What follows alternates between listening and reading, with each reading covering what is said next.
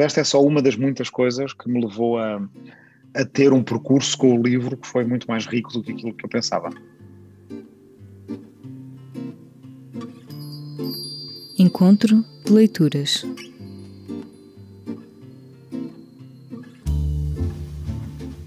No dia 11 de outubro, o convidado do encontro de leituras foi o historiador e político português Rui Tavares.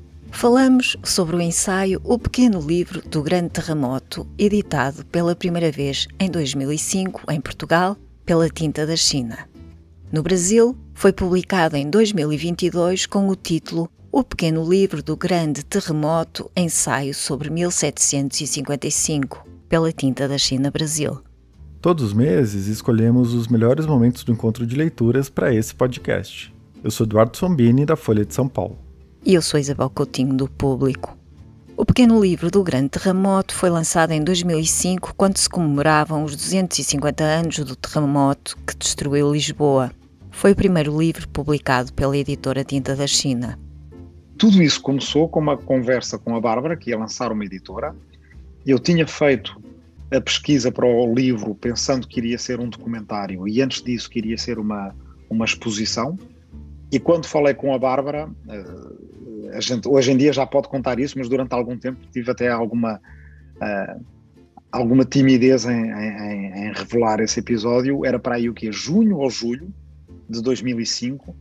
E eu disse à Bárbara: Olha, eu tinha uma bela ideia para um livro, mas não vai dar porque já é muito tarde. Tinha que sair em novembro, no, 1 de novembro, nos 250 anos do terremoto eu já fiz a, a, pesquisa, mas não, mas não tenho nada escrito e portanto vou. Uh, era pena porque dava, era um livro sobre o terremoto. E a Bárbara disse: Bem, ok, é pena, então pronto, não podemos fazer o livro. E depois voltou para casa e telefonou-me, passado um, okay, umas horas, a dizer: Olha, Rui, vais fazer o livro. Vamos arranjar aqui uma maneira de tu estar sem trabalhar durante dois meses e vais-te fechar em casa e tu vais só escrever. E, portanto, o livro foi escrito em 62 dias. Claro que a pesquisa já estava feita para outros efeitos, mas eu, durante algum tempo, até tinha vergonha de as pessoas acharem que, como era só em 62 dias, que se calhar não era bom, eh, porque não tinha sido sofrido o suficiente. Foi escrito com muito prazer. Mas, felizmente, como as pessoas gostam, eu agora posso, posso revelar isso. Depois de várias reedições em Portugal, o ensaio foi editado no Brasil em 2022 pela Tinta da China Brasil, com o título O Pequeno Livro do Grande Terremoto, ensaio sobre 1755. Rui Tavares falou sobre as pequenas diferenças entre as edições nos dois países. Se calhar vou começar por notar essa diferença entre as duas edições do livro, que é em Portugal Pequeno Livro do Grande Terremoto e no Brasil, pequeno livro do grande terremoto, com um. Se alguém tiver aí a capa da edição brasileira, vão notar essa diferença. E também outra, exato, está aí o Eduardo. A edição brasileira tem um brinde também, que foi uma invenção do, do Paulo Werneck, uma adição que é, tem uma pequena animação, quando a gente passa as páginas, eu não tenho a edição brasileira comigo, mas no caso, quando se passa as páginas na edição brasileira, há um, há um boneco que se move tanto terremoto em Portugal como terremoto no Brasil valem na mesma, porque são a, duas maneiras de verter a expressão latina que é terraimoto com AE, com aquele AE unido, não é? Portanto, é a mesma letra que faz AI, e portanto, tanto pode ser depois grafado terremoto como terremoto, que eu creio que até do lado de cá, no século XVIII toda a gente dizia terremoto com E. E depois em Portugal talvez seja uma pronúncia mais plebeia e que deu terremoto por ligação com a palavra terra, com A. No pequeno livro do Grande Terremoto, Rui Tavares conta-nos os relatos do rescaldo da catástrofe, conta-nos da reconstrução da cidade e conta-nos também as histórias dos sobreviventes. E põe-nos mesmo a imaginar o que seria Lisboa se o terremoto não tivesse acontecido. Há ainda espaço para analisar como as catástrofes mudam a nossa percepção do mundo não sou um historiador que dê muita primazia ao fator económico, ou tento reagir à primazia do fator económico, talvez seja por reação de ser alguém que se habituou a ser de uma espécie, politicamente bem entendido, não como historiador, mas politicamente de uma espécie de esquerda não marxista e, portanto, vive sempre a tentar demonstrar que não, não é verdade que a economia seja a infraestrutura e que a cultura seja a superestrutura e que a economia determina as coisas e a cultura seja meramente, digamos, epidérmica ou superficial, e costumo dar uma explicação diferente para o impacto que o terremoto tem, não só na independência do Brasil, mas mais até nas revoluções americana, francesa e, portanto, nas primeiras revoluções que depois, essas sim, estão na origem das revoluções liberais, das independências no continente americano e também de revoluções liberais aqui na Europa. Então, a explicação que eu costumo dar é a seguinte: o terremoto levou a um debate filosófico acerca do papel de Deus na natureza.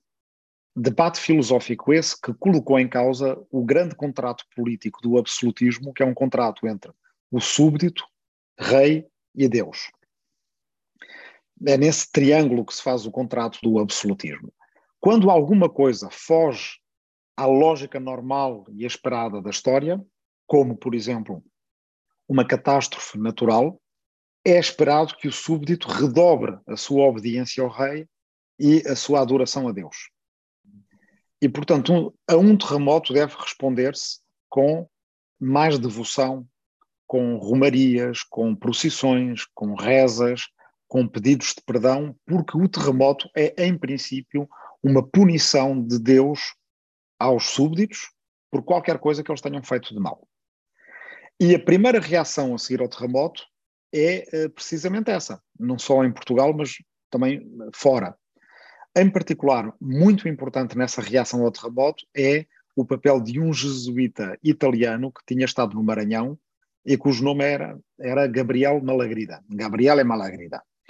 Ele viveu no Brasil muito tempo, aliás, no Maranhão, que tinha sido um estado à parte, voltou para o reino, tinha uma influência muito grande na corte e para ele não havia dúvida que um terremoto era tipicamente um castigo de Deus aos súbditos. Ora, a reação do poder político, do futuro Marquês de Pombal e também do rei, é muito agressiva contra essa explicação. Porquê? Porque ela politicamente era uh, inoportuna.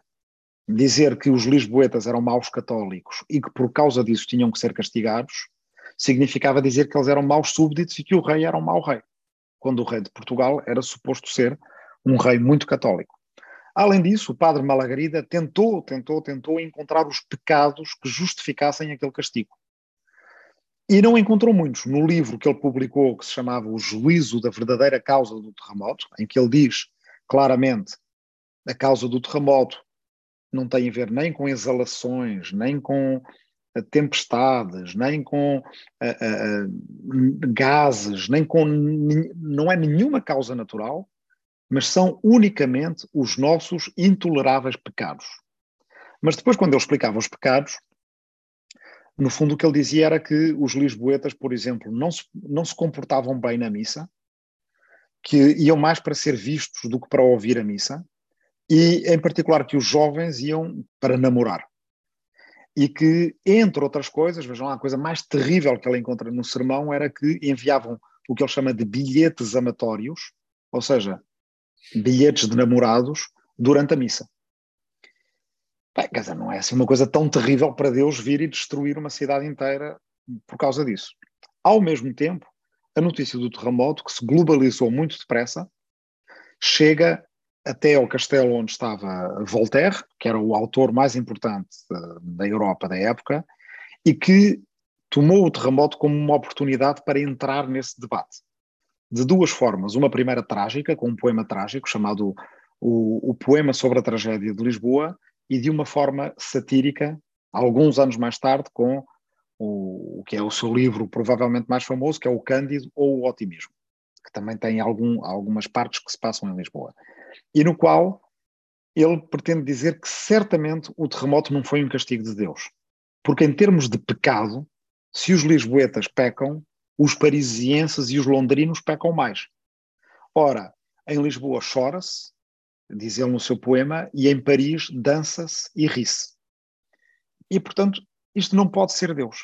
Não pode ter sido Deus a castigar os lisboetas quando tinha em Paris e em Londres pecados muito mais intoleráveis para castigar. Logo, o terremoto tinha que ter uma causa natural, que era ainda desconhecida, porque ainda não se conhecia a física das placas tectónicas, isso é só no século XX, depois do terremoto de São Francisco, que se descobre, mas ela teria que ser forçosamente natural, embora ainda não soubéssemos a causa. Em Portugal, o poder político, os censores do rei, têm até uma frase para descrever isto, que é uma frase lapidar. Dizem que o terremoto era um acontecimento natural de causas naturais naturalmente provocadas. Ou seja, não só o terremoto era natural, como as causas eram naturais e as causas das causas também eram naturais. Deus não estava ali em, em nenhum, em nenhum ponto daquela, daquela causalidade. E, portanto, não havia nenhuma conclusão moral a retirar do terremoto. O rei não era um mau rei, o, os lisboetas não eram maus católicos, o terremoto era simplesmente uma coisa que acontecia. Pronto. E isto pareceu, de certa forma, encerrar o assunto desse debate filosófico, apesar de aqueles que tinham uma explicação naturalista para o terremoto serem ainda minoritários.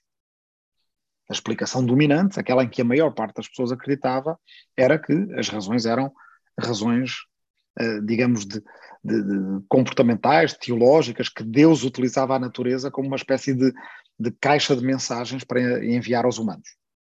Mas, com o tempo, a explicação naturalista tornou-se dominante. Não é ainda o momento em que Deus morreu, não é? Isso é com Nietzsche, 100 anos depois, mas é o momento em que Deus, de certa forma, se aposentou, não é? Uh, ele está lá, a maior parte destes autores não são ateus, são deístas, portanto, acreditam em Deus, mas não acreditam num Deus interventivo.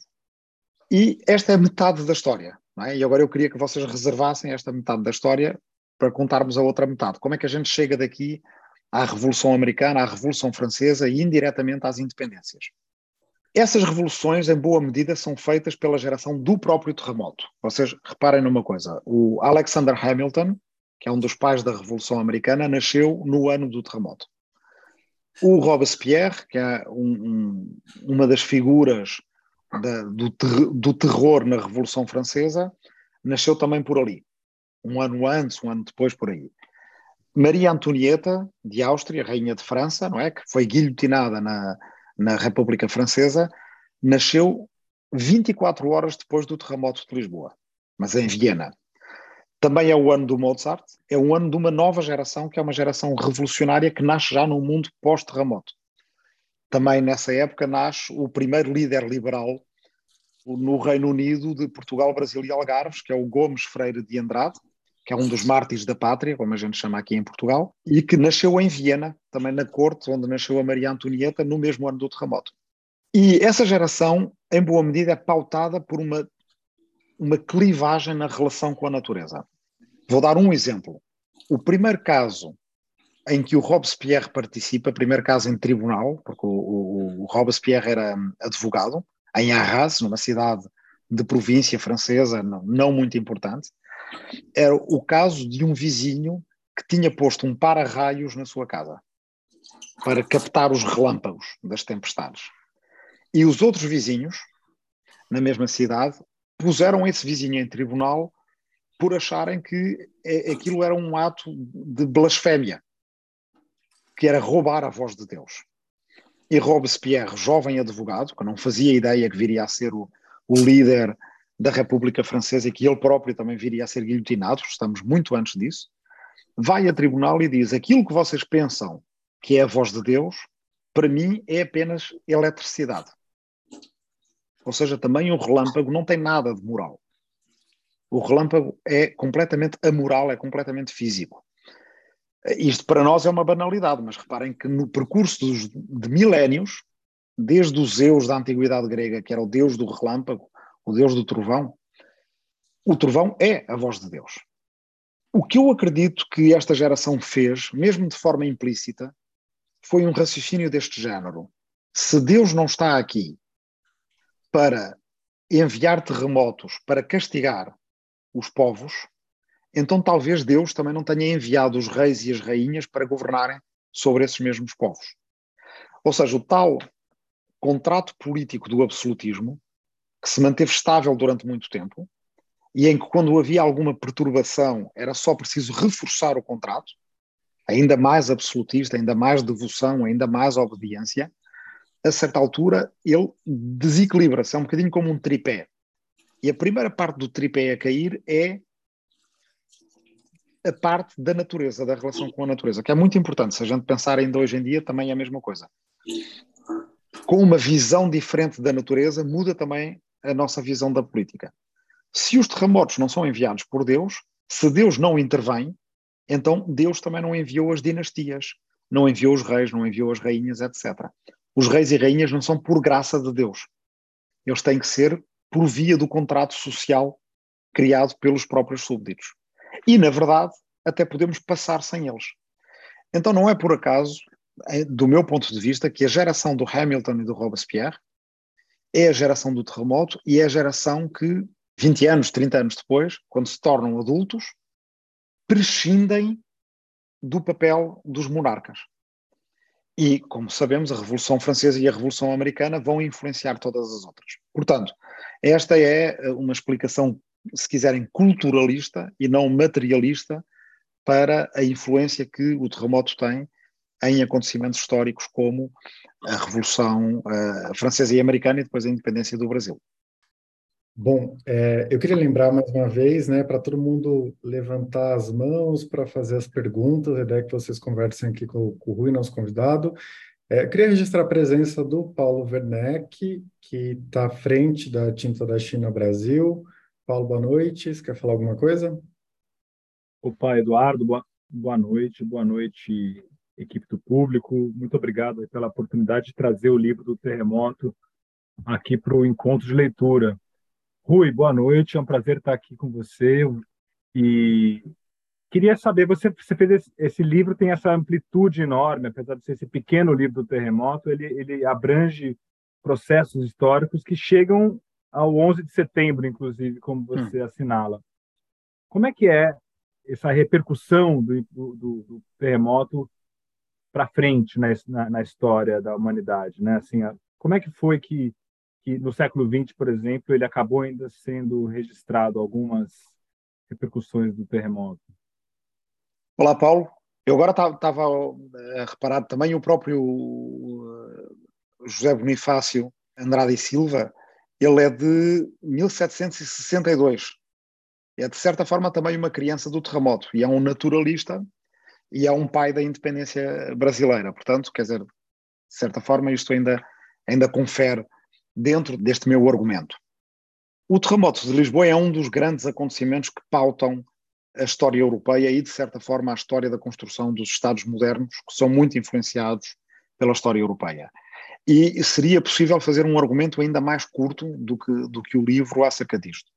Eu uma vez tive a sorte de ouvir esse argumento apresentado por um dos autores que eu, que eu mais gosto, que provavelmente várias pessoas aqui leram, eh, que é o sociólogo e filósofo polaco Zygmunt Bauman, bastante conhecido, com as suas obras sobre uh, pós-modernismo, sobre amor, sobre relações interpessoais, sobre política, várias coisas. Ele tem uma obra, para mim, fundamental, que se chama Legisladores e Intérpretes, que fala dos intelectuais em várias fases da, da nossa história. Os intelectuais pré-modernos, aqueles chamam os intérpretes, e os intelectuais modernos, ou seja, no fundo, lá está, da Revolução Francesa para a frente, que têm uma fase em que se arvoram em legisladores. Os, uh, os intelectuais passam a, a determinar como sua própria função distinguir o certo do errado e legislar para o vulgo, para as massas, para o povo não informado, de se erigirem como vanguarda. Eu apanho um bocadinho uma, um, uma ilustração dessa transição num outro livro meu que saiu com a tinta da China há uns anos, que se chama O Sensor Iluminado, em que, e que precisamente apanha esta fase em que a censura muda e em que nas luzes nós temos ao mesmo tempo a idade da razão, mas ainda não temos o nascimento do pluralismo, que só se dá mais à frente com o liberalismo e com o romantismo. Mas o Bauman, uma vez eu estive no mesmo festival literário que ele, na, na Ilha da Madeira, e depois fomos à, à, à, Universidade da Madeira e tivemos tempo para uma coisa, às vezes estas coisas que acontecem nos festivais literários, em que temos muito pouco tempo para falar. E o Bauman, na altura, eu acho que ele já tinha mais de 90 anos, e estava cheio de vontade de falar, porque ele tinha só uma, umas notinhas assim numa, numa folha pequenina, e teve cinco minutos, e nesses cinco minutos ele fez uma espécie de arco da história da Europa, utilizando cidades como os grandes marcadores. A paz de Augsburgo, portanto, a divisão a cada rei a sua religião, a paz de Westfália, a cada rei o seu povo, o terremoto de Lisboa e o nascimento do Estado moderno, porque reparem, uma, uma das consequências daquilo que eu estava a falar antes é que também, ao mesmo tempo, e nós, do nosso ponto de vista moderno, podemos pensar assim: o facto de Deus não mandar mensagens à humanidade através da natureza é uma coisa que tem um lado emancipador. Embora no início é um verdadeiro trauma. Aliás, o Cândido de Voltaire fala um bocadinho disso. É quando finalmente alguém nos diz, depois de durante muito tempo nos terem dito Deus tem um plano para ti. A seguir ao terremoto, Deus passa a dizer: Olha, eh, eh, como vocês diriam aí no Brasil, se vira. Não, é? não, não há nenhum plano. Deus não tem nada a pensar para a gente, não, não nos deve nada, como dizia outro filósofo polaco. Deus não nos deve nada e não nos deve plano nenhum e a gente tem que se desenrascar. Esse é o lado emancipador. Mas há também outra consequência: é que a natureza foi desacralizada. E do terremoto de Lisboa para a frente, há um bocadinho esta ideia que o Estado tem uma função. Por um lado, a função é uma função de proteção civil, isso viu-se logo com a reação do Marquês de Pombal aqui na reconstrução de Lisboa. Em vez de fazermos procissões ou novenas ou irmos para as igrejas, o que é preciso é reconstruir a cidade com um plano urbanístico antissísmico. Os edifícios têm que ter uma certa estrutura, as ruas têm que ter uma certa largura e por aí afora. Portanto, da próxima vez vai morrer menos gente porque o Estado interveio, mas por outro lado torna-se mais dominante esta ideia de que a natureza está aqui ao nosso serviço. Ideia essa que durante o industrialismo é absolutamente essencial. Ideia essa que a gente agora só volta a colocar em causa com a crise ecológica que a gente está a viver, porque no fundo, a seguir àquele contrato político do absolutismo, que é um contrato então entre este triângulo súbditos, rei e Deus, nós temos as revoluções liberais e nacionalistas que criam um novo contrato político entre o Estado, o povo e a nação. Mais uma vez, é três vezes a mesma coisa, mas declinada de formas diferentes. Não é? O Estado, o povo e a nação somos nós de três maneiras diferentes. E esse contrato político no qual nós vivemos, que tem os momentos áureos com a criação, sei lá, da escola pública, da segurança social e por aí afora, corresponde a, um enorme, a uma enorme explosão de riqueza com o industrialismo, mas ao mesmo tempo a um enorme abuso sobre a própria natureza e tem os seus momentos trágicos com a Primeira Guerra Mundial, a Segunda Guerra Mundial, o Holocausto, digamos, todas as consequências colaterais do nacionalismo. Nós só recentemente começámos a colocar esse contrato em causa quando vemos que a natureza não aguenta mais e que precisamos de uma espécie de novo contrato da modernidade, que seria um contrato entre humanidade, natureza e tecnologia. Mais uma vez, é três vezes a mesma coisa. Nós fazemos parte da natureza, a tecnologia é parte da natureza, mas são três declinações da mesma coisa, que têm que se pôr de acordo. Uh, o, Bauman uh, dizia uma coisa que era, do ponto de vista europeu, esse é um trajeto que começa em Lisboa e acaba em Lisboa. Começa com o terremoto de Lisboa e vai culminar com o Tratado de Lisboa, que é o tratado que rege a União Europeia e que o Bauman considerava que, embora tivesse algum, algumas vertentes positivas de integração europeia, tinha um grande problema que era tinha praticamente evacuado a política. Não é? Como vocês sabem, há um lado da União Europeia que é muito tecnocrático. É aquela ideia de que se nós entregarmos tudo aos tecnocratas, o conflito político desaparece e passamos a regular tudo perfeitamente. Então, o terremoto de Lisboa, não, não por causa de nada que Lisboa tenha feito antes, foi, o terremoto não é uma coisa que a gente fez, é uma coisa que nos aconteceu e também não é, maior, não é o maior desastre natural da história, é apenas um desastre natural que aconteceu num momento em que o debate filosófico estava suficientemente maduro para reinterpretar a natureza. E, portanto, está nesse fio da história com uma série de outros eventos que, de certa forma, mudam o mundo. Sei lá, como os, o grande incêndio de Roma em 64, não é? É uma história fundadora para a história do, do cristianismo e está ali muito tempo ainda antes do, do declínio do Império Romano do Ocidente, mas está indissociavelmente ligada. Eu vou dizer uma coisa um bocadinho herética. Na altura em que escrevi o livro, uh, estávamos todos convencidos que o 11 de setembro mudava o mundo, mas aqui há uns anos eu, no início da pandemia, aliás, estava a dar aulas nos Estados Unidos e a maior parte dos estudantes não, não tinham memória de que o 11 de setembro fosse assim tão importante. E a pandemia certamente é um, é um, é um acontecimento de uma magnitude maior. E, portanto, eu diria que no século XXI, talvez o acontecimento comparável que nos força a rediscutir a nossa relação com a natureza e com os Estados e com a ciência e uma série de coisas muito importantes é a pandemia. Agora a pergunta é: que revoluções é que vão fazer os filhos da pandemia? Ou seja, os Hamiltons e Andradas e Mozarts e Marias Antonietas e Robespierres que nasceram agora, em 2020, 2021, eles vão ter uma noção da história da natureza e das relações cosmopolíticas, não é, à escala global, muito diferente da nossa geração. Nós, por comparação, somos o, o malagrida do tempo da pandemia. Somos aqueles que já eram teimosamente alguma coisa e achamos que a pandemia confirma os nossos preconceitos. Agora, eles e elas é que vão fazer, a gente não sabe o quê, mas, mas de, de revolucionário. Essa ideia é muito interessante e já dá para fazeres uma atualização para as próximas edições já serem revistas e aumentadas. Talvez, ou para, ou para outros livros. Não, não... Este argumento já está lá, no livro tal como ele foi escrito em 2005. Agora, talvez eu gostaria de escrever um, um, um livro sobre os três contratos da modernidade, aquilo que eu estava aqui mais ou menos a descrever, do absolutismo, o contrato, digamos, eh, liberal-democrático, e agora o que é que será que vem aí? Isso é um, dia, quando, quando a Bárbara e o Paulo conseguirem, é? tipo, obrigar-me a escrever, é capaz de vir a aparecer esse livro. Oh, oh Rui, eu estava-me a lembrar de uma história muito engraçada. Estás a falar do, do castigo, de o terremoto ter sido um castigo pelos portugueses cometerem muitos pecados.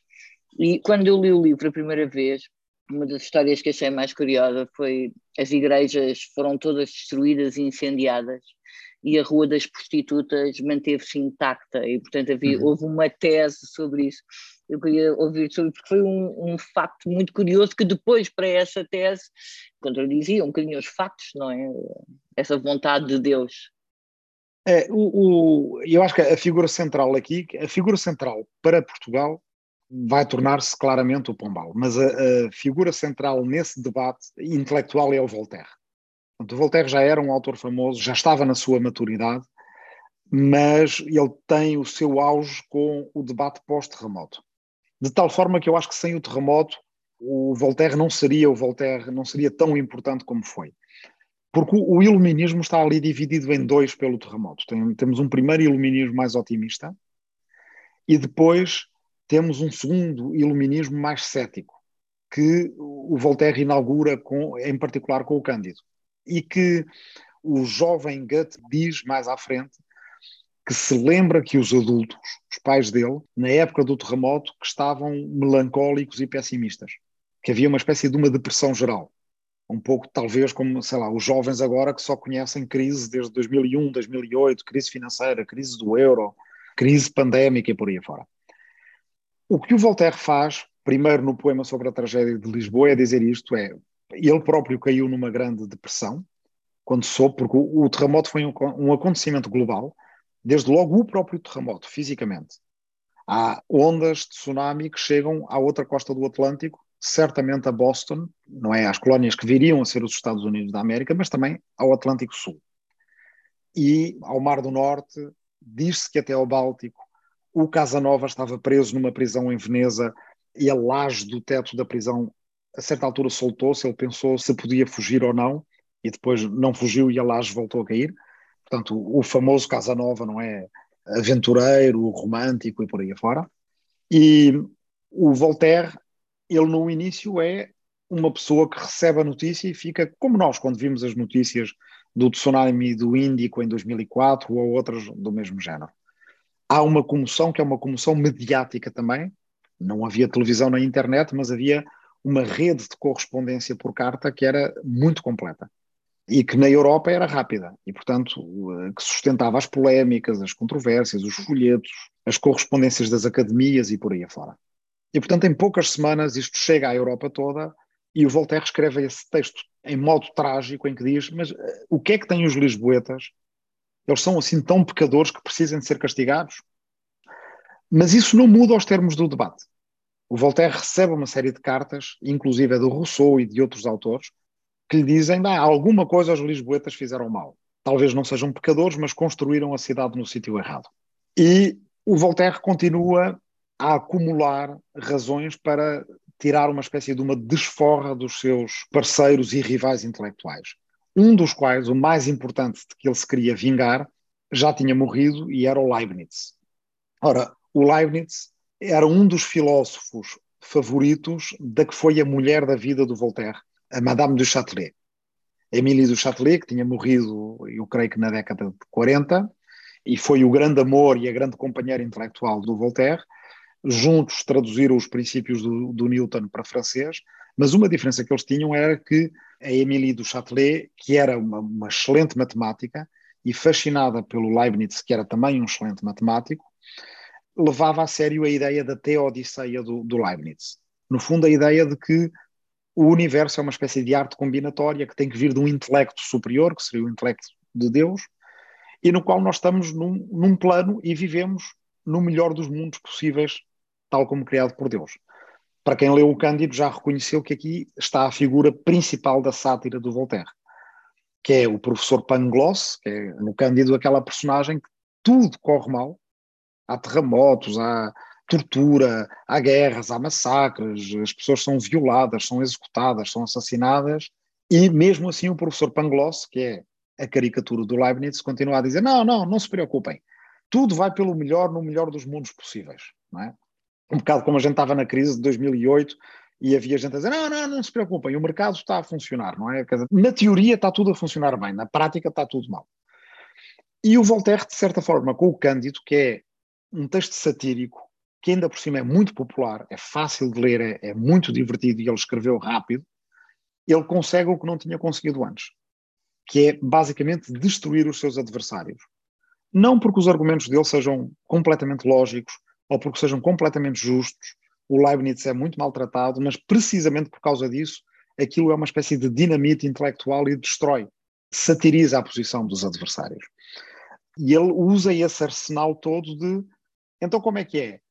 Foi Deus que castigou os lisboetas, porque é que Deus destruiu as igrejas e porque é que os bordéis ficaram intactos? Porque se fosse por causa do pecado, teria que ser ao contrário, destruir os bordéis e deixar as igrejas. Ora, o terremoto aconteceu no dia de Todos os Santos, o dia, não, não era um dia qualquer, do ponto de vista do, do catolicismo, as pessoas estavam na igreja, as igrejas arderam por causa dos candelabros e das velas. Portanto, desse ponto de vista, parecia quase uma catástrofe natural feita sob medida para alguém como o Voltaire usar aquilo para operar uma espécie de uma fratura no iluminismo. E esse iluminismo que vem a seguir é um iluminismo que diz: olha, nós fomos expulsos do paraíso, Deus não tem nenhum plano para nós, nós agora vamos ter que nos virar, mas ao contrário daquilo que nós encontramos no Kant do livro O que é Iluminismo, em que o Kant diz o iluminismo é a nossa chegada à razão, é a nossa emancipação das tutelas, é a humanidade chegar à maioridade, e portanto é um ato da razão e da vontade ordenada. No caso do Voltaire, o Voltaire ele é mais cínico em relação a isso, ele diz, olha, nós vamos emancipar-nos e isso vai ser muito mal, porque agora já não temos pai, já não temos rei, já não temos Deus, e o mundo é caótico.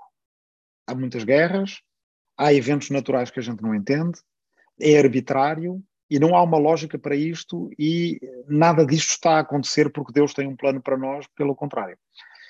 A única conclusão a que ele chega no fim do livro todo é que a gente tem que cuidar do nosso jardim, que é uma conclusão, por um lado, modesta, não dá para compreender o mundo se vocês têm uma pequena horta, se têm um pequeno jardim, têm que cuidar dele, é a única coisa que podem fazer, é cuidar da vossa família, da vossa casa, do vosso jardim, e de certa forma é uma espécie de, uma, de um argumento proto-ecológico, que é o que nós temos que fazer é cuidar o melhor possível daquilo que nos foi legado. De certa forma, este cuidar do nosso jardim é cuidar do nosso planeta. Então, desse ponto de vista, o Voltaire prefigura também o tal contrato da modernidade que, de certa forma, nós teremos que, que escrever agora. Muito bom. É, Rui, eu queria, né, nesse espírito do, do Paulo, né, de pensar o que aconteceu é, de lá para cá, né? Me chamou bastante atenção aquele trecho, né, no final do livro, que você conta do terremoto imaginado de 89, né? Então, do jeito que você narra, parece não mais com um episódio engraçado, folclórico, né, sem maiores repercussões, é um pouco como o bug do milênio, né, que todo mundo esperava que aqui na, naquela virada tudo ia parar, ia ser um caos e nada, nada aconteceu, né? Mas olhando para isso, né, com os olhos de 2022, eu acho que é difícil não ver as teorias da conspiração de hoje, né? O QAnon, por exemplo, hum. é um complô ou um evento catastrófico que vai acontecer, né? Só um líder iluminado tem conhecimento, né? Nesse caso tinha uma uma mulher que disse que, que sabia que ia acontecer aquele terremoto naquele dia, etc. E uma coisa muito curiosa, né, que quando as previsões não se confirmam, os seguidores eles não se decepcionam. Geralmente a, hum. a ideia é dobrar a aposta, né? Aquela coisa, ah, não aconteceu agora porque é, a gente conseguiu é, deixar o, a tragédia para depois, né? Só confirma a crença na teoria da conspiração. Ou seja, né, as pessoas não voltam para Lisboa depois daquele domingo e continuam vivendo como se nada tivesse acontecido, e geralmente nem lembram desse dessa história do, do terremoto que nunca aconteceu, né? Hum. É, eu queria te pedir para falar um pouco sobre isso, né? Você enxerga algum tipo de, de paralelo, né? Entre esses dois casos, e obviamente entre coisas que aconteceram antes, né? Que são objeto de, do seu estudo? Sim, nós quando, quando fazemos a história das ideias, um pouco como eu estava a fazer na, na pergunta anterior, temos tendência a arrumar as coisas por blocos que são muito uniformes, não é? Quer dizer, até aqui as pessoas acreditavam em Deus e que Deus fazia X ou Y, e daqui para a frente não acreditam. Não estamos a falar da realidade, não é? Nós estamos a falar de uma espécie de tipo ideal da evolução das ideias. Como é evidente, imensa gente continua a acreditar no fim do mundo e que Deus castiga através de eventos naturais ainda hoje. Essa é talvez a diferença entre história da filosofia, história das ideias e história das mentalidades. Nós precisamos das duas, porque senão a história das mentalidades ela é demasiado, como é que eu ia dizer, ela é demasiado eh, fragmentária, desconforme, para nós a conseguirmos arrumar. E então fazemos estes grandes blocos, não é? Portanto, a Idade Média, eu, às vezes a minha definição pessoal de Idade Média é mil anos entre 500 e 1500 em que toda a gente acha que o fim do mundo está para breve. Toda a gente acredita que vai ser na minha geração que o mundo vai acabar, ou então na geração já a seguir. E nós, hoje em dia, apesar de haver gente que acredita no fim do mundo, predominantemente vivemos numa época em que somos orientados para o futuro. Nós achamos que a nossa geração, a outra geração, etc., não vai ver um fim do mundo escatológico como o Apocalipse supervia. Curiosamente, quer dizer, nunca tivemos tão perto de poder acabar com o mundo e acreditamos muito menos nisso do que numa altura em que era basicamente impossível o, o, o mundo acabar, do ponto de vista físico.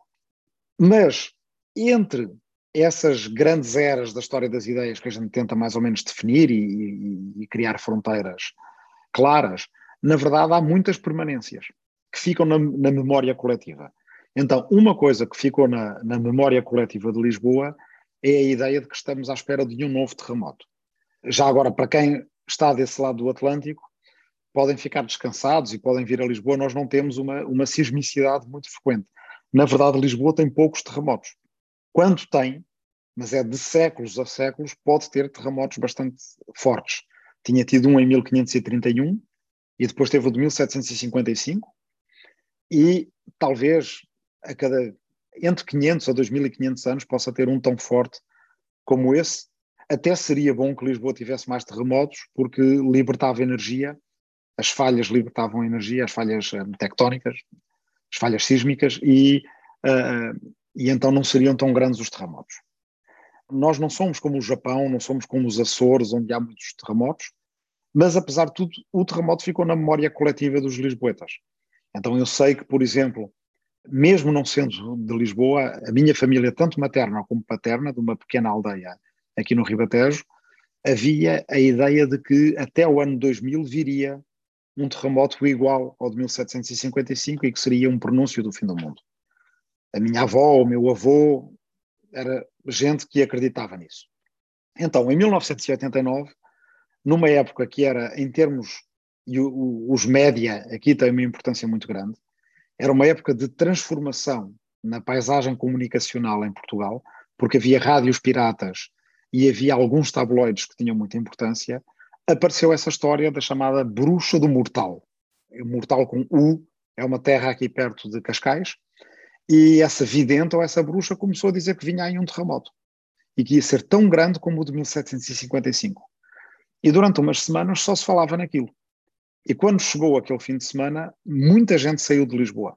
Houve trânsito, houve engarrafamentos, e eu conto isso no, no, no livro, e foi um, um evento muito importante. Claro, não aconteceu nada, toda a gente que tinha saído de Lisboa e que muitas vezes usou como desculpa, ai, a minha avózinha, ela tinha medo, ou uh, nós nem queríamos sair, mas tivemos que sair porque outra razão qualquer, voltou meio envergonhada, falou daquilo, mas depois o caso entrou no esquecimento. Quando eu comecei a escrever o livro, eu lembrava-me que havia esse caso, mas tinha uma ideia vaga, mas eu próprio lembrava-me mal. E perguntei a outras pessoas e ninguém, ninguém se lembrava. E, no entanto, tinha ocorrido connosco 16 anos antes. E quando eu insistia um pouco e depois fui buscar os jornais da época e comecei a mostrar, as pessoas, ah, de facto eu lembro, mas a gente saiu de Lisboa nessa altura. Como não aconteceu nada, primeiro as pessoas fizeram como se não tivesse sido nada com elas e depois esqueceram, porque tinham vergonha de ter acreditado. Mas fake news, crenças, rumores ilusões coletivas sempre houve, e em parte a reação das pessoas é essa que tu disseste, Eduardo, é redobrar, não é? Quer dizer, é conhecido que as, as testemunhas de Jeová acreditavam numa data para o fim do mundo no século XIX, não aconteceu, a crença tem que ser reconfigurada e atualizada de uma maneira qualquer. Ah, os cálculos estavam errados, mas o fim do mundo vai acontecer à mesma. Lá está, é uma dessas grandes permanências em que supostamente, pela história das ideias, filosóficas, nós já não acreditaríamos nisso, mas quando a gente faz a história das mentalidades, percebe que ainda é um motor que ainda tem a sua potência nos dias de hoje e, e talvez agora mais ainda porque há mais intensidade nesse tipo de, de, de rumores e ilusões coletivas quando tens uma transformação estrutural dos média. A imprensa gera muito esse tipo de literatura apocalíptica e, em boa medida, acompanha as guerras de religião com toda a sua polarização, toda a sua violência na Europa. Não é contemporânea da invenção da imprensa, é, é depois, mas quer dizer, mas a invenção da imprensa é ainda no século XV, as guerras de religião são no início do século XVI, mas é nesse contexto de uma revolução tecnológica que elas aparecem. Como é bem conhecido, o fascismo é contemporâneo da rádio de massas e dos discursos não é distribuídos pela rádio. E agora temos o nacional populismo e as redes sociais. Agora, ao mesmo tempo que estes fenómenos que são disruptivos aparecem com as revoluções na tecnologia, a verdade é que também nós podemos dizer o fascismo nasceu com a rádio, e é verdade. E há muitos autores dos anos 20 e dos anos 30 que praticamente culpam a rádio pelo fascismo como hoje em dia há muita gente que culpa as redes sociais pelo nacional-populismo. Mas se pensarmos bem, o Roosevelt transmite os seus discursos pela rádio e, de certa forma, ele consegue fornecer o antídoto para o fascismo através da rádio também. E essa é uma lição importante para a gente hoje. E, entretanto, já vi aí o, o gato do, do Eduardo. É, minha gata. Ela, ela quer é uma gata, ok. É. Eu tenho aqui os meus, também já andaram por aqui, mas não passaram em frente à, à câmara. É, um homem que tem gatos só pode, só pode ser boa gente, portanto. Acho que era o Mark Twain que dizia isso.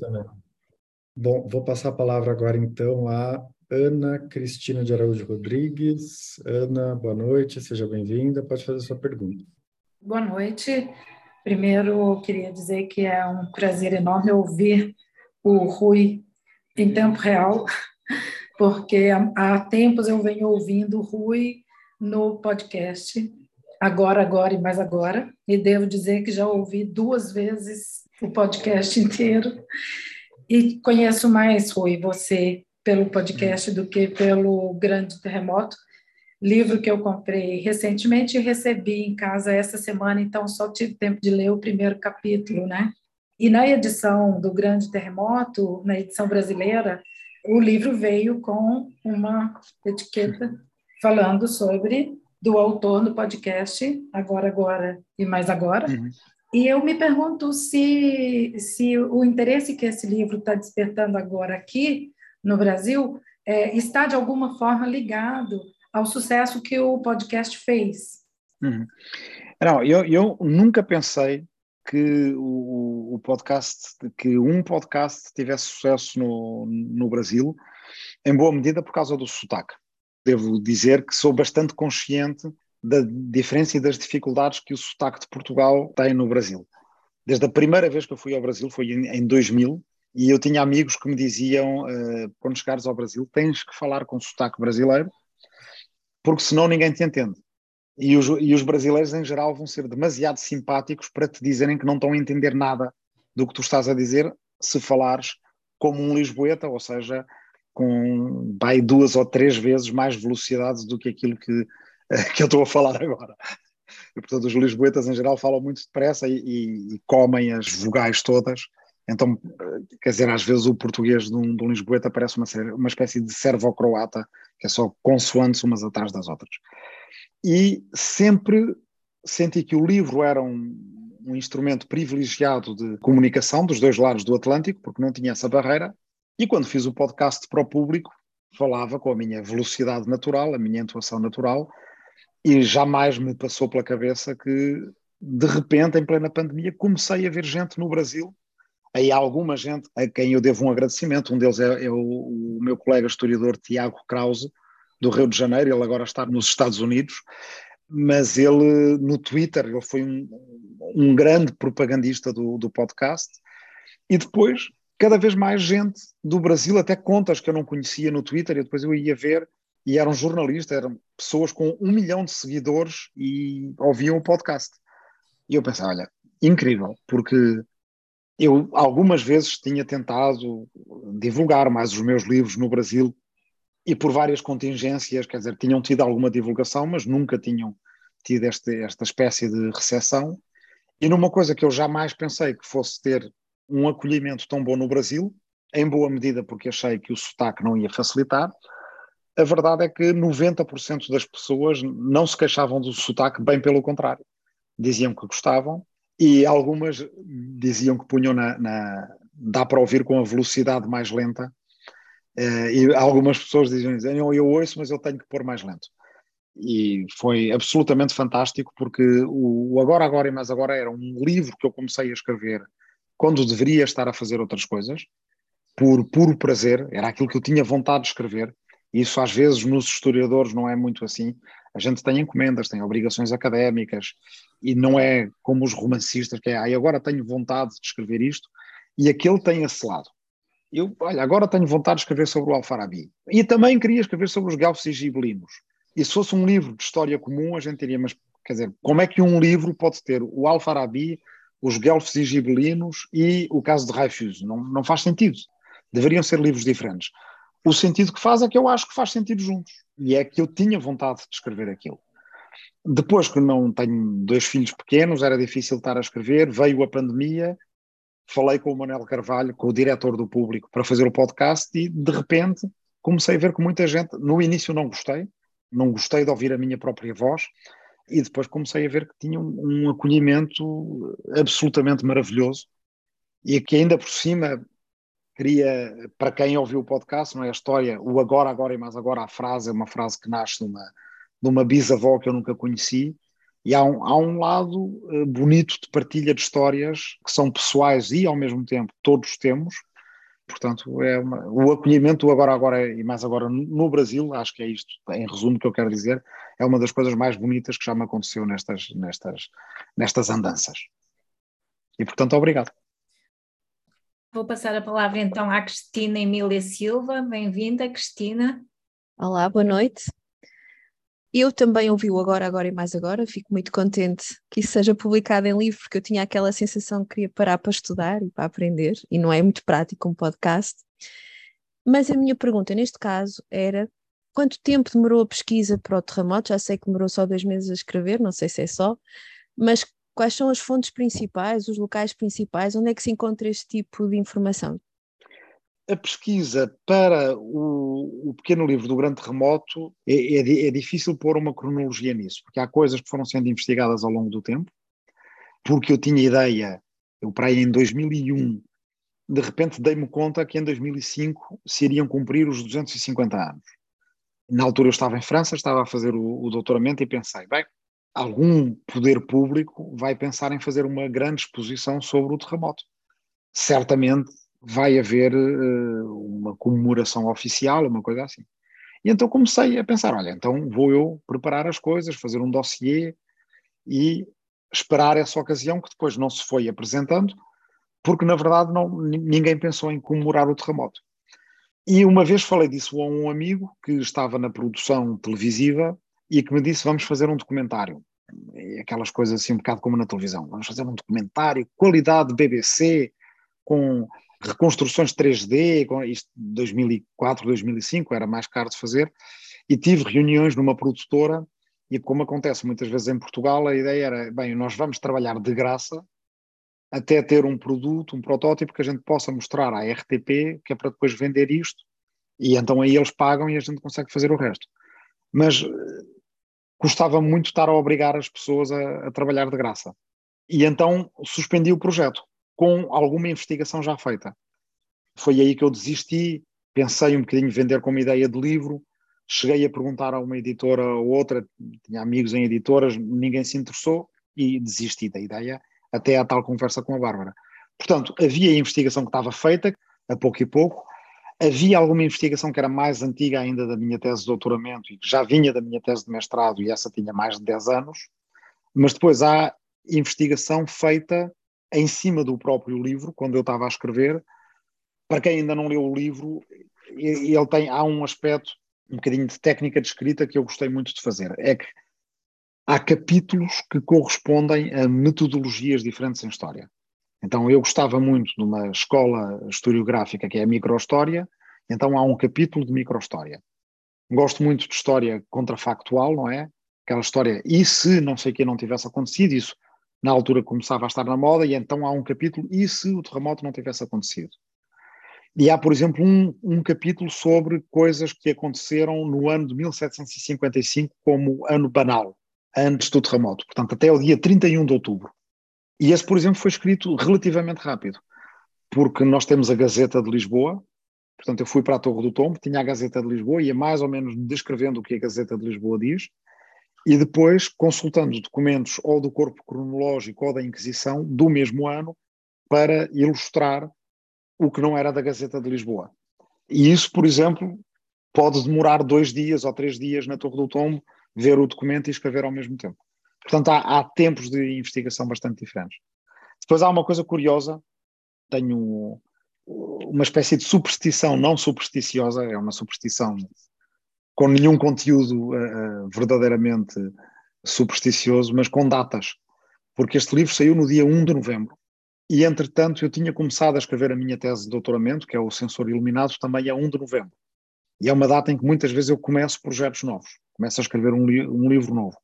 Mas a coincidência mais interessante é que já houve várias vezes em que eu acabei os livros, inclusive a tese de doutoramento, no dia 31 de outubro, ali perto da meia-noite. E agora já faço de propósito, e vocês vão ver no Agora Agora e Mais Agora, que a primeira revisão eu terminei no dia 31 de outubro do ano passado. E então ando muito, como gosto destas datas, eh, acabo por fazer os livros muito à volta disto e isto ritma a gente vai adiando, a Bárbara vai chateando, acaba o livro, acaba o livro, depois diz, ah, é no verão, nas férias vou ter tempo de acabar, e depois fica sempre uma ponta pendurada. Depois em setembro, outubro e tal, quando chega ao fim de outubro, é, sabemos lá se o agora agora vai ser a 31 de outubro também, vai ser a versão final entregue. Quando fala em micronarrativa, é a narrativa de, de gente comum, a pequena história? Não, a microhistória é uma corrente historiográfica que foi inventada em Itália, por dois historiadores, um chamado Giovanni Levi e outro chamado Carlo Ginzburg, ambos parentes de escritores italianos importantes. O Giovanni Levi é primo afastado do primo Levi e o Carlo Ginzburg, filho da Natália Ginzburg, por sua vez trabalhava numa editora com no mesmo gabinete, praticamente com o Italo Calvino e com o Cesare Pavese, portanto, que é uma coisa que a gente pensa assim, uma editora na, na Inaudi de Turim, um dos meus fascínios é pensar, quer dizer, a Natália Ginsburg, que por sua vez tinha sido casada com Leona Ginsburg, um dos grandes resistentes antifascistas italianos, que foi morto pelos fascistas, a trabalhar no mesmo gabinete com o Cesare Pavese e o Italo Calvino. Imaginei a quantidade de talento. E eu acho que quando a gente lê o Pêndulo de Foucault, do Humberto Eco, em parte, aquela relação que há na editora e entre os colegas de editora no Pêndulo de Foucault é inspirada nessa Inaudi dos anos 50 em Turim. E, portanto, os filhos dessa geração, da resistência, do, dos partigiani da resistência antifascista, portanto, o Giovanni Levi e o Carlo Ginzburg, a certa altura inventam uma corrente historiográfica que é muito interessante. Em vez da grande história explicativa que, por exemplo, os marxistas faziam, não é? Pretendendo deslindar as leis da, da, da história, o determinismo materialista e por aí afora, o que eles contavam era micro-histórias. O livro mais famoso deles é um livro maravilhoso de se ler, que se chama O Queijo e os Vermes, e é do Carl Ginsburg, vou escrever aqui no, no chat. E é uma história absolutamente fascinante, porque é a história de um moleiro, não é? Um homem que trabalhava num moinho no século XVI, se não me engano, que é apanhado duas vezes pela Inquisição, e esse moleiro que lia e que tinha alguns livros no, que o acompanhavam, muito poucos, ele discute de igual para igual com os inquisidores e defende uma explicação para a criação do mundo, que é uma explicação praticamente naturalista. Ele diz que o mundo não é exatamente criado por Deus, o que acontece é que, tal como os vermes saem do queijo, e, portanto nascem naturalmente, da matéria nascem seres vivos, então os humanos são um bocadinho como os vermes para o queijo.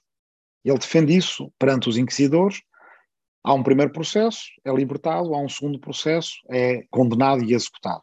E o Carlo Ginsburg faz uma coisa extraordinária, que é escrever um livro só sobre a vida de um moleiro. Não é um rei, não é um general, não é um intelectual, não é uma pessoa importante. E, em geral, não se escrevia sobre esse tipo de personagens. Para já porque corria sempre o risco de vir outro colega qualquer do departamento de História ou, da, ou do júri de doutoramento e dizer mas qual é a relevância desse homem? Um, um moleiro numa aldeia italiana, o que é que isso tem a ver? E o Carlo Ginzburg, tal como o Giovanni Levi, defendem muito bem que fazendo a microhistória, fazendo aquilo que é irredutivelmente pessoal e irrepetível, na verdade nós temos uma porta para aquilo que é mais, digamos, se quisermos, o universal. E essa corrente historiográfica não era das mais importantes quando eu estava a fazer o curso, mas havia alguns professores meus, o Pedro Cardim, o António Espanha, que tinham muito interesse pela historiografia italiana e passaram-me esse vício, e então daí é que vem a tal corrente da microhistória. Eles tinham uma coleção que chamava Microhistória e era só coisas deste género, quer dizer, um moleiro italiano preso pela Inquisição e a história dele, e por aí afora. E, portanto, o capítulo, por exemplo, do Thomas Chase, que é um jovem inglês que fazia 26 anos no dia do terremoto e é apanhado pelo terremoto, e contamos tudo o que ele faz na cidade naquela altura, praticamente rua a rua, para que casa é que ele fugiu, o que é que ele viu, etc. É um capítulo de microhistória muito inspirado nessa, nessa corrente italiana. Aproveito porque eu tinha aqui marcado precisamente para ler, para as pessoas verem como isto é um livro de história, mas tem momentos literários. Posso ler um bocadinho que tinha aqui marcado, que era depois de cair do telhado de uma casa, de desmaiar e ser acordado por um português, ser abandonado durante um sismo, de ser recolhido por um alemão, de fugir ao fogo com uma perna inutilizada, de ser expulso do seu abrigo, de ver a sua roupa incendiada por uma mula em chamas, de ser rodeado por católicos fervorosos, de ser pisado por um padre, de discutir com pescadores, de negociar com um galego e de ser maltratado por um barbeiro, Thomas Chase pôde finalmente regressar à Inglaterra no segundo navio disponível, a 29 de novembro de 1755, com 16 anos e 28 dias. Viveu quase até aos 70 anos de idade no Condado de Kent. Na sua pedra tumular escreveram: Erguida à memória de Thomas Chase, que viveu nesta paródia, foi nascido na cidade de Lisboa no dia 1 de novembro de 1729 e ficou soterrado nas, nas ruínas da mesma casa onde tinha visto a luz no para sempre memorável e terrível terremoto que se abateu sobre aquela cidade no 1 de novembro de 1755, de onde, depois de uma fuga extraordinária, ele lentamente recuperou de uma muito deplorável condição e viveu até ao dia 20 de novembro de 1788. Sim, eu acho que a historiografia é a literatura. Não, não, pelo menos a minha visão da historiografia é que é uma, uma das disciplinas da literatura. E é uma, uma das disciplinas das artes e das humanidades. Não sou não, não, não tenho aquela presunção de dizer que os historiadores são cientistas, deixo isso para os economistas e para os sociólogos, mas acho que é uma presunção fútil porque acho mais interessante ser parte das humanidades do que das ciências. Agora, a diferença é que não é uma literatura de ficção e, portanto, tem umas regras do jogo e umas regras do contrato entre o historiador e o leitor que são diferentes. Portanto, tudo isso que tu leste está documentado, e os documentos dizem-nos que aconteceu e provavelmente aconteceu mesmo assim, é factual. Agora, nada nos impede de tentar escrever bem acerca disso. Já não estamos no tempo eh, em que o Emmanuel eh, Leroy Ladurie, que é um historiador francês, a certa altura descreve que quando um historiador usava uma metáfora, era criticado na, não é, no júri do doutoramento e tinha que se justificar. Ah, desculpe, de facto, deixei escapar uma metáfora aí na página 890 do meu doutoramento de Estado. Felizmente, hoje em dia há muitos historiadores que cuidam da maneira como escrevem e que percebem que isso faz parte dos poderes explicativos da historiografia. É engraçado porque quando eu estava a entrar na, na Bertra do Chiado, logo ali à porta, onde estão os guias para os turistas, o único livro que se encontra ao pé dos guias, em inglês, é, é o pequeno livro do grande terremoto. Tem uma vida que se calhar o Rui nunca pensou que ele viesse a ter de facto, ele fez, ele fez um percurso que não estava à espera, e se calhar a coisa mais inusitada de todas foi essa edição russa, que tem uma história quase mirabolante, porque eu creio que ainda antes do livro chegar às livrarias em Portugal, entrou em contato comigo uma historiadora da arte russa, da, na altura da Universidade Europeia de São Petersburgo, chamada Olga Russinova, que estava muito entusiasmada com o livro e o queria editar em russo. E eu ainda nem tinha noção de que ele já estivesse distribuído, porque eh, nós lançámos o livro no dia dos 250 anos do, do grande terremoto, mas depois demorou a chegar às livrarias. E duas coisas que aconteceram foi esse contacto da Olga Russinova e foi uma crítica do António Mega Ferreira, um escritor, autor e, e também alguém muito importante na, na história da cultura contemporânea em Portugal, porque criou festivais, foi diretor de centros culturais e por aí afora, e fez uma crítica muito elogiosa ao livro, também ainda antes de nós sabermos que já estava a chegar.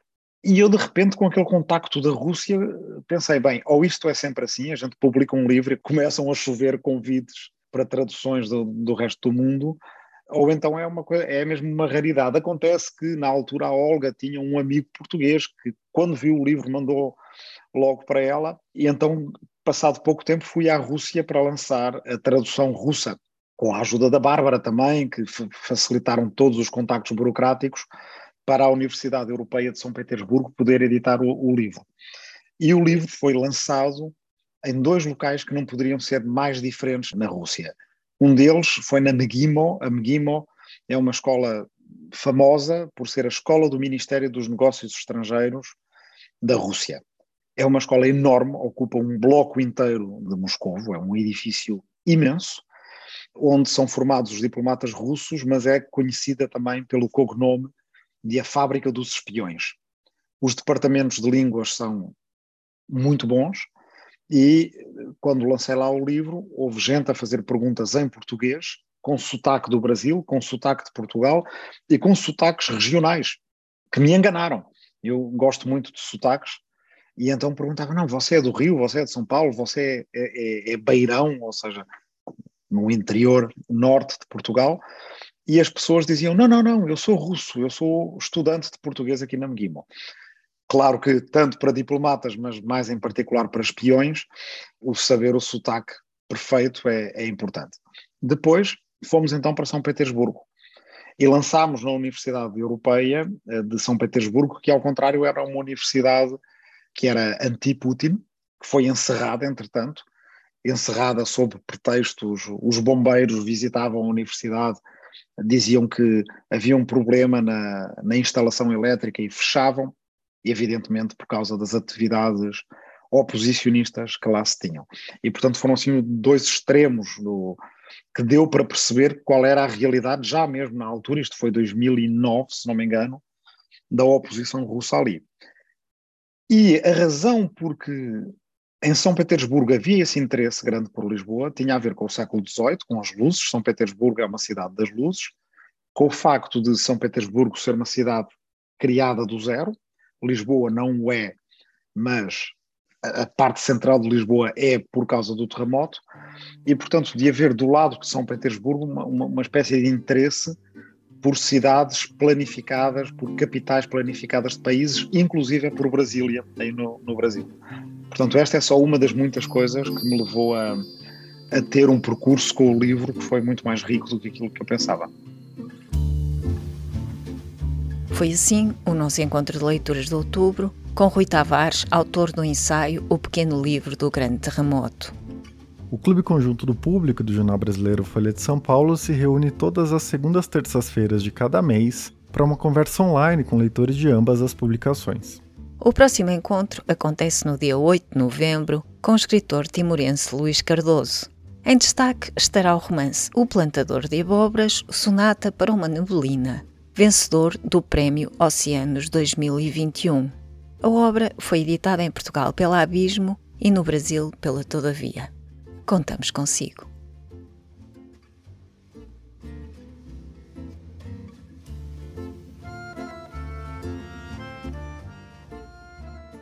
O público fica no ouvido.